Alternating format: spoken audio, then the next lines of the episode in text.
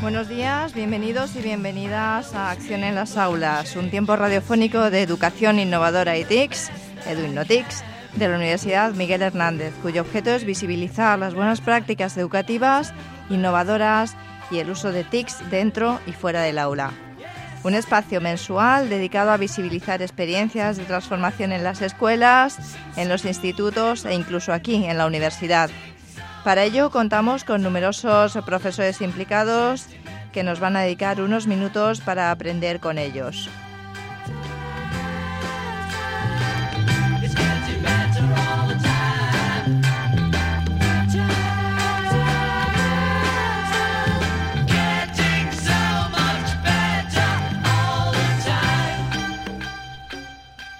Soy Asu Martínez Mayoral, profesora en el máster eh, de profesorado de la UMH y te enviamos un fuerte abrazo. Eh, estará con nosotros en unos momentos también José Antonio Serrano, profesor también del máster de profesorado y del Instituto La Asunción de Elche.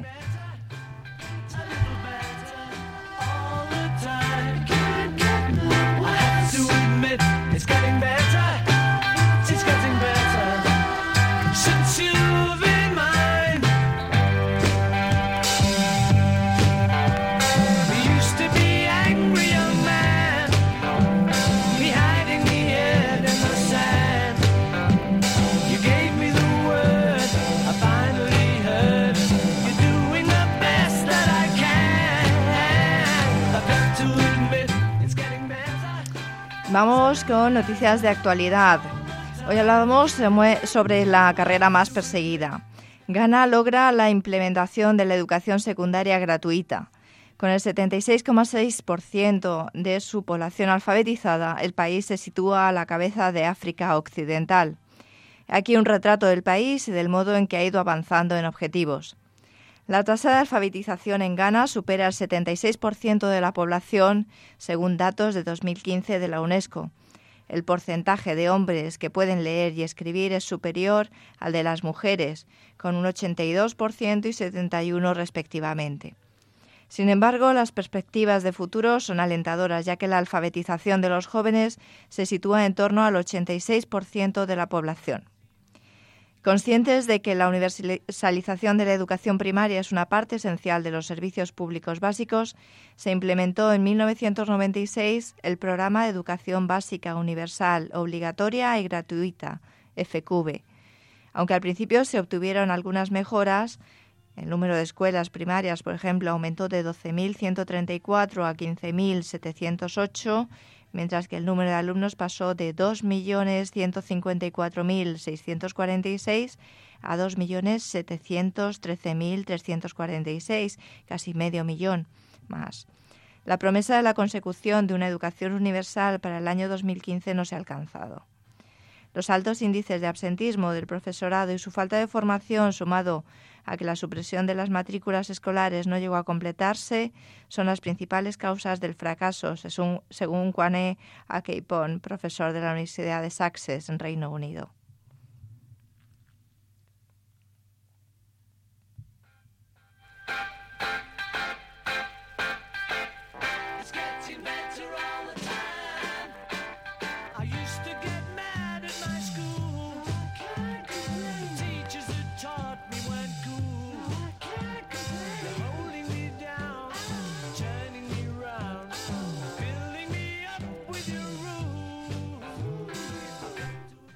Y ahora vamos a hablar sobre un interesante proyecto de innovación educativa coordinado por Rodrigo García de Escuelas en Red y se llama Gijón Callejero Poético. El, lema de este proyecto es que consiste en que estudiantes que disfrutan con la poesía y el aprendizaje de la, de la literatura contagia vitalidad poética a su ciudad. Natalia Cueto Valverdú, profesora de Lengua Castellana y Literatura, nos presenta el proyecto pedagógico Gijón Callejero Poético, liderado por alumnos y alumnas de primero de la ESO y desarrollado a lo largo del curso 2016-17. Todo empezó una mañana de un jueves en que Natalia Cueto, después de dar los buenos días a sus estudiantes y dejar sus muchos libros y materiales sobre la mesa, se situó en el centro de la clase y dijo, Tengo una idea. ¿Qué os parece si creamos rutas turísticas literarias para nuestra ciudad y aprendemos de la poesía. Puede que suponga mucho trabajo, pero sea divertido. Los protagonistas de Gijón Callejero Poético fueron los 38 chicos y chicas de las clases de primero C y primero F que pusieron en práctica dos tipos de tareas. Una de trabajo individual contando con la ayuda de las familias y otra grupal en el aula en la línea pedagógica de educación entre pares. Los estudiantes en el espacio educativo, que es la biblioteca del centro, localizaron en el callejero calles con nombres de poeta y las buscaron en la aplicación Google Maps. Con ayuda de sus familias en sus casas, las seleccionaron según diversos criterios, por proximidad a su domicilio, por los versos del poeta que les decían cosas, etc se repartieron las vías poéticas con el encargo de que cada aprendiz buscase la, biografía del poeta elegido, su época literaria, y escogiera dos o tres poemas para leer a sus compañeros y compañeras. Debían localizar además las bibliotecas y las librerías asociadas al barrio de la calle elegida. Cada alumno y cada alumna elaboraba un texto descriptivo de la calle y añadía referencias del contexto dentro de la ciudad de Gijón orientación, barrio, finalidad, historia. Anduvieron por sus alrededores y de esta manera pudieron conocer a pie de calle el entorno geográfico y sociocultural que daba sentido a cada una. Con los poemas seleccionados, cada estudiante elaboró un caligrama y un collage, trasladando toda la información a los callejeros de Gijón, confeccionados en grupos de tres y cuatro personas. Este trabajo nos ha servido para conocernos mejor y ahora la clase está súper unida, comenta uno de los estudiantes.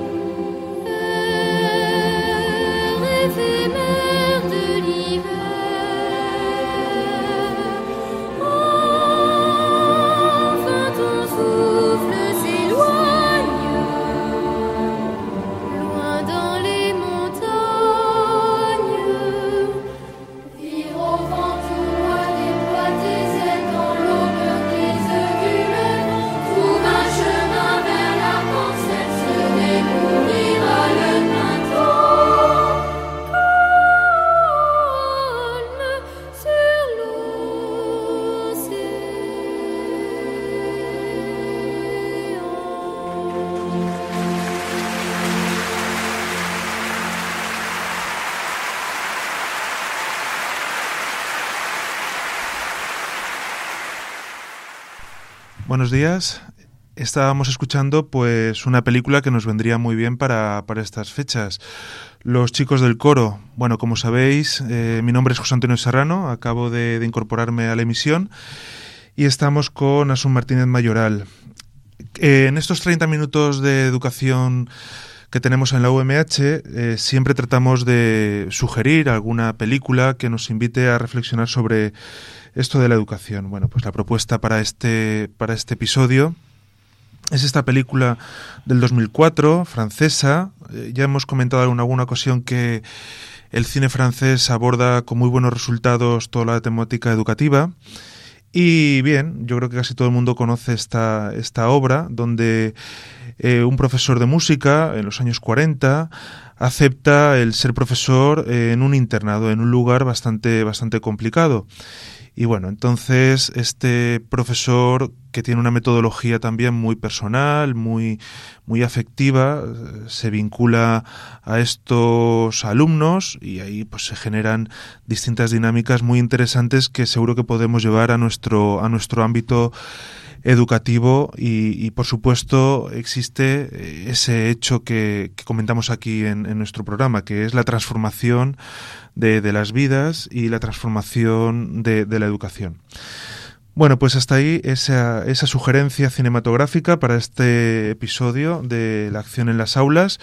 Y ahora pues vamos a retomar también el núcleo de, nuestra jornada, que es entrevistar a, a nuestra compañera Asun Martínez. Buenos días. Hola, buenos días. Que seguimos aquí. seguimos aquí. Bueno, y vamos a hablar un poquito sobre el proyecto Osmosis y también muchísimas dinámicas de, de, innovación y de formación que hemos tenido durante estos este último trimestre del 2007, ¿verdad? Bueno, pues eh, si me permites, vamos a empezar por eh, hacer un repaso de, de lo que son, eh, de lo que es el plan formativo que hemos introducido este año como complementario, como transversal dentro del máster de profesorado, que consiste pues en una serie de seminarios muy específicos que complementan la formación curricular que damos a nuestros alumnos dentro del máster, ¿de acuerdo? Eh, son seminarios, eh, una parte son seminarios, otra parte son eh, cursos online que les ofrecemos a nuestros alumnos pues para que complementen esa, esa formación que están recibiendo. Por comentarte los seminarios, pues hemos tenido, hemos tratado temas muy interesantes como son los de los espacios para la educación, el, el, seminario Mejores Espacios para una Mejor Educación, en la que contamos con Carlos Gómez Alfonso de la Universidad Politécnica de Valencia, que es arquitecto, ha desarrollado su tesis eh, sobre mm, la escuela desde el punto de vista arquitectónico, la escuela desde principios del siglo XX Curiosamente, nos quedamos sorprendidos en ese seminario de que lo que ahora mismo eh, se postulan como espacios innovadores, nuevos espacios para nuevas metodologías, etcétera, son espacios que ya se sugirieron hacia 1920, 1930.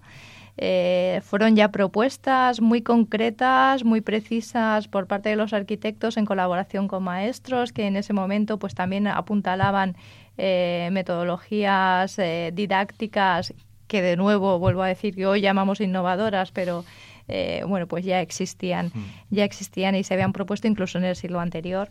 Eh, entonces, eh, bueno, el, que volvamos hacia ese pasado que se quedó sin fraguar y, de, de, alguna manera ahora mismo lo estemos promoviendo y haya gente que tenga más y más ganas de, de promoverlo, creo que es muy interesante. Y es muy interesante que además esa idea también la, la proporcionemos a, los estudiantes eh, mm. del máster, que van a ser los futuros docentes. De hecho, en el último programa eh, tuvimos a, Isabel Montiel, eh, estuvimos hablando sobre toda esta este paradigma, ¿no? esta, esta mirada arquitectónica que va a implementar o va a facilitar el poder poner en marcha metodología transformadora.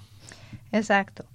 Eh, otra de las charlas con las que contamos pues eh, iba referida a Escuela Inclusiva e Igualitaria, en la que Purieras, eh, que pertenece aquí al Centro de Investigación y Estudios de Género, pues ofrece una visión y una serie de recursos útiles a los futuros profesores pues para abordar esa dinámica de inclusividad por la que tenemos que trabajar.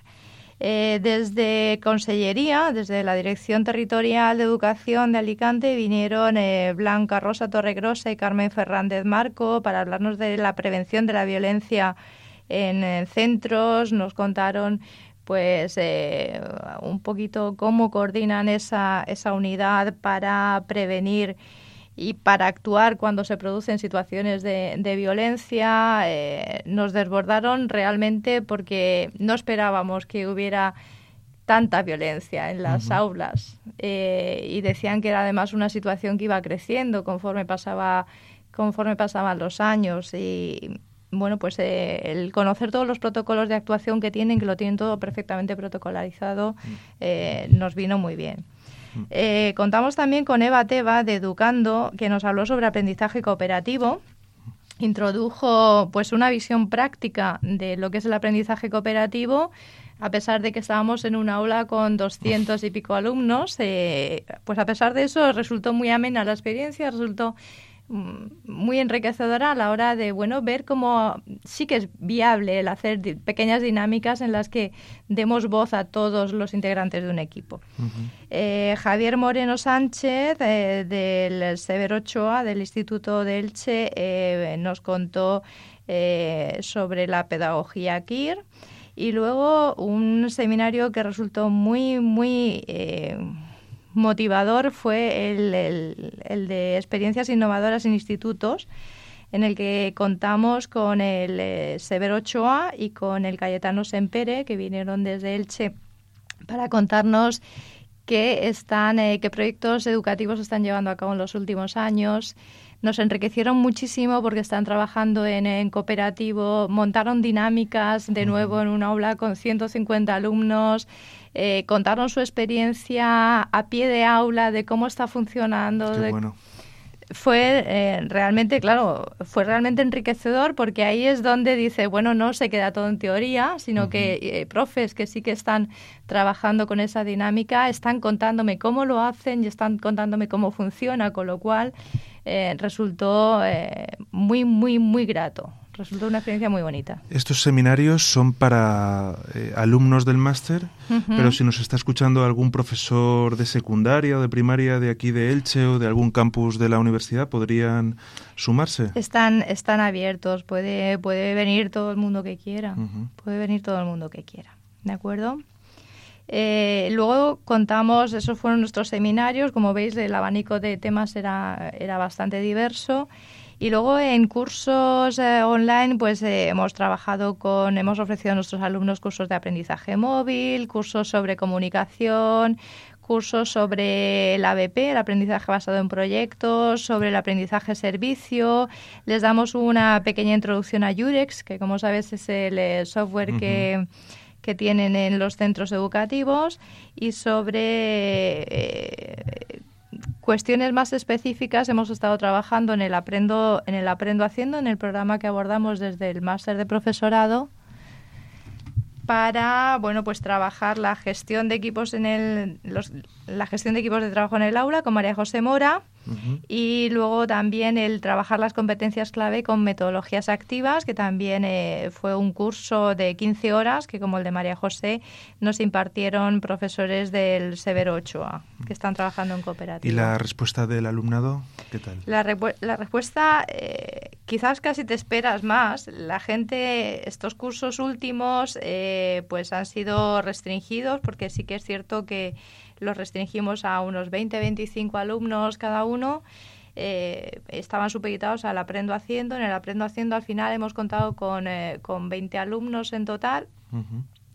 Hemos añadido eh, voluntarios que han querido inscribirse en el curso, que se han apuntado y cuando lo hacen es cuando dicen, ostras, esto estaría fenomenal para el resto de alumnos porque nos da una formación complementaria muy, muy útil, muy, muy práctica. Eh, pero sin embargo, eh, bueno, pues eh, echamos en falta esa gana de voluntarismo del, alumnado, que también se entiende porque tienen compromisos pues de mm. trabajo, de estudios y, tienen que muchas veces hacer encaje de bolillos para, para poder estudiar el máster, ¿no? Y mira, de todos los proyectos que has comentado, de todos los seminarios, me ha llamado la, atención la pedagogía CARE. ¿Nos podrías comentar un poquito en qué consiste? Pues eh, fue Javier Moreno del, eh, del, Instituto del Instituto Severos, orientador allí, y básicamente lo que hace es incorporar el género en proyectos educativos. ¿De acuerdo? Así a grosso modo, para que no, no nos perdamos, por no profundizar mucho más. Eh, introduce el, el género, digamos, de un modo peculiar y diferenciado respecto de bueno pues las charlas habituales que tenemos sobre escuela inclusiva o tratamiento del género y tal. Pero sí que eh, bueno pues trabaja de un modo muy especial. Bueno y luego también teníamos toda una línea de, de investigación y de innovación que son los proyectos Osmosis y el, los PIEU ¿Qué nos puedes contar? Pues te voy a contar eh, muy breve, muy breve la acogida. Osmosis es una convocatoria de innovación que, como sabéis, lanzamos a centros preuniversitarios, centros educativos preuniversitarios. Ha tenido una acogida fabulosa. Hemos tenido 45 solicitudes, las hemos financiado todas, aunque el presupuesto estaba pues eh, bastante limitado y, con lo que teníamos sí que hemos intentado propiciar eh, esa movilidad y ese apoyo al profesorado de secundaria fundamentalmente. Eh, y, bueno, y también fomentar la, la colaboración con la universidad. Entonces, contamos con 45 proyectos que van a salir adelante, que van a tener siempre un apoyo dentro de la universidad, van a tener un mentor siempre en la universidad, que va a ser un profesor de apoyo, a través del cual eh, pues vamos a intentar colaborar desde el punto de vista investigador, desde el punto de vista académico, eh, vinculando incluso a estudiantes si es preciso para que los proyectos en esos centros salgan adelante. Hay proyectos muy diversos, muy bonitos y yo creo que, que resultará eh, muy grata la experiencia. De, la propuesta que hemos recogido en esta convocatoria, ¿cuál, ¿cuál es la que te llama la atención o cuál te gustaría, alguna que te... Mm, no quiero destacar ninguna porque hay proyectos muy bonitos, hay proyectos medioambientales relacionados con la salud, relacionados con la elaboración de audiovisuales, eh, muchos relacionados con el aprendizaje servicio que se está mm. metiendo en las aulas. Entonces me parece que, que esa sensibilización es interesante para ver si desde la universidad copiamos algo. Eh, entonces, creo que de la colaboración sí que pueden salir eh, muchas ideas, sobre todo a la hora de, de, osmotizar lo que se está haciendo en secundaria y traerlo a la universidad. los profesores de universidad solemos estar más alejados o más distanciados de lo que es eh, la innovación educativa. Entonces, conocer experiencias, conocer metodologías, conocer eh, el cómo lo están implementando y esas soluciones pues tan, tan innovadoras y tan decididas, creo que nos va a resultar muy, muy positivo a todos. Muy, eso me recuerda a la noticia que has leído anteriormente, el del callejero poético, ¿verdad? Eh, muy, muy bonito cómo enlaza la poesía, el proyecto. que parecido vas a hacerlo tú. En un osmosis, en un osmosis. José Antonio Serrano en otro osmosis se enfocará en Elche. Eso es, bueno. Y nada, nos queda muy poquito, nos quedan unos poquitos minutos y nos faltaba eh, comentar un poquito los, los PIEU. En los PIEU es el, el, programa de innovación educativa universitaria que, destinamos al profesorado universitario, al profesorado de la UMH. Es una, una convocatoria interna. Ahí hemos tenido 35 solicitudes, 35 proyectos que van a salir adelante. Eran 35, 33, 34 salen adelante y, ciertamente son también variopintos. Eh, han incorporado algunos de ellos el aprendizaje servicio, están mm, incorporando audiovisuales, el desarrollo de audiovisuales también por parte de los estudiantes para desarrollar competencias. Eh, creo que, que, pueden, pueden salir proyectos muy interesantes eh, porque involucran, digamos que estos proyectos están planificados para involucrar a los estudiantes en asignaturas y, creo que pueden salir cosas muy interesantes siempre, por supuesto, con la implicación del profesor que es el que tira, el que tira el carro. Me llamó la atención los compañeros del campus de Bellas Artes en Altea, eh, que estuvieron mm, eh, transformando el hospital, un hospital de aquí de, la provincia. Y, escuelas, están transformando escuelas, con Osmosis y con Pieus están transformando escuelas y están mm. pintando muros, muros desolados en los coles y en los institutos y los están pintando, los están incorporando en la asignatura de, de pintura mural. Y entonces los propios estudiantes este año, eh, me decía Iván Albalate y José Antonio Hinojos, que están detrás de, esos proyectos, pues van a colaborar eh, para que lo que son las tareas evaluativas en, esa asignatura de pintura mural se transformen en, proyectos reales en, en escuelas. Entonces, eh, ya te digo, creo que va a ser muy enriquecedor porque vamos a ganar todos. Ganamos eh, los profesores, ganan los estudiantes y en ese aprendizaje servicio gana la sociedad. Y bueno, decir que ahora el máster, eh, con el nuevo cuatrimestre, empezamos nuestra etapa de prácticas, ¿verdad? Que todos los institutos se llenarán de, nuevos alumnos. Efectivamente, efectivamente. Ahora hacia finales de enero, principios de febrero, comenzamos otra vez. A los del Aprendo Haciendo, a los estudiantes del Aprendo Haciendo ya los tuvimos en, prácticas, unas mini prácticas que les resultaron sumamente interesantes. Saludos y ahora, para Eduardo. Exacto. Y para todos, para todos los que, los que estuvieron incorporados. Y, nada, y ahora en el practicum pues eh, tiraremos adelante con, con, todos en las, eh, en las aulas y disfrutando de las experiencias y de los profesores que los van a mentorizar. Muy bien, pues desde aquí estamos terminando el programa. Dar muchos ánimos a todos estos alumnos que tenemos en el máster, a todo el profesorado que está transformando día a día la, la educación. Y muchas gracias, Asun, por estos minutos. Muchas gracias a ti. Bueno, eh, pues nada, eh, en un principio eh, ha sido nuestro último programa de, diciembre. nos esperamos, esperamos volver a veros, a escucharos, a estar aquí con vosotros en enero y os deseamos muy felices fiestas y un próspero año. Igualmente, felices fiestas a todos. Un saludo a todos.